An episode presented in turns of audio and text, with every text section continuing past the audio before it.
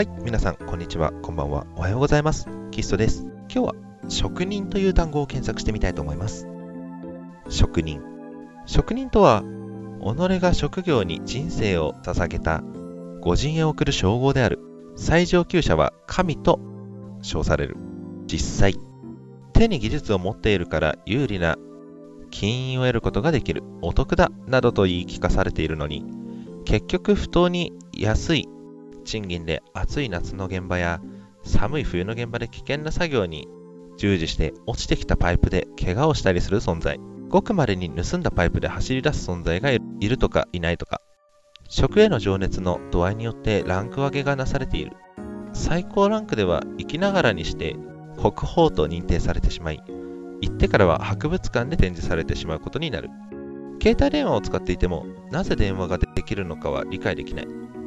もちろん、お財布携帯などという機能は使わない。1000円以下の金は小銭である。毎朝コーヒーを飲む。10時にコーヒーを飲む。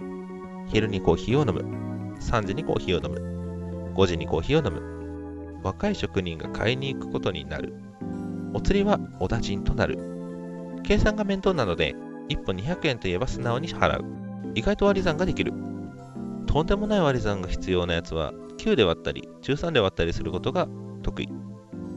ただし掛け算や分数は苦手。職人気質。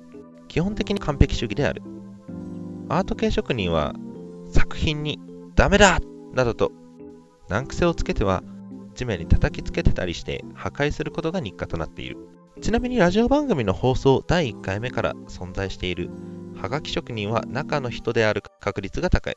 何せ、番組が始まる前から番組の存在をしているくらい完璧なのだから。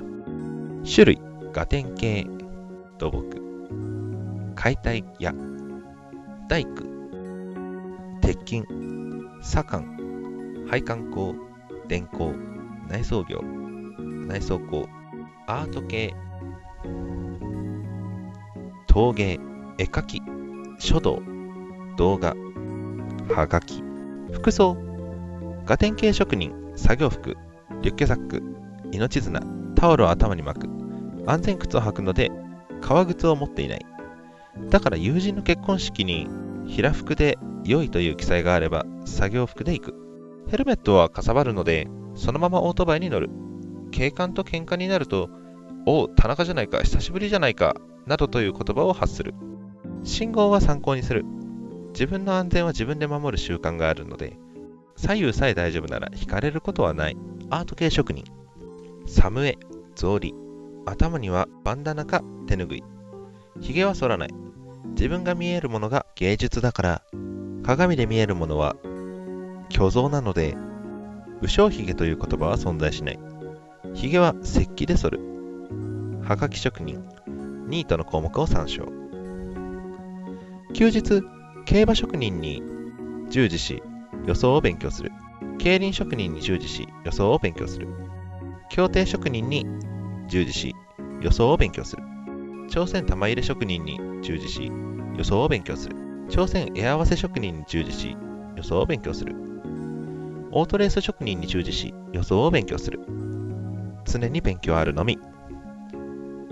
峠を攻める。ただし原付き。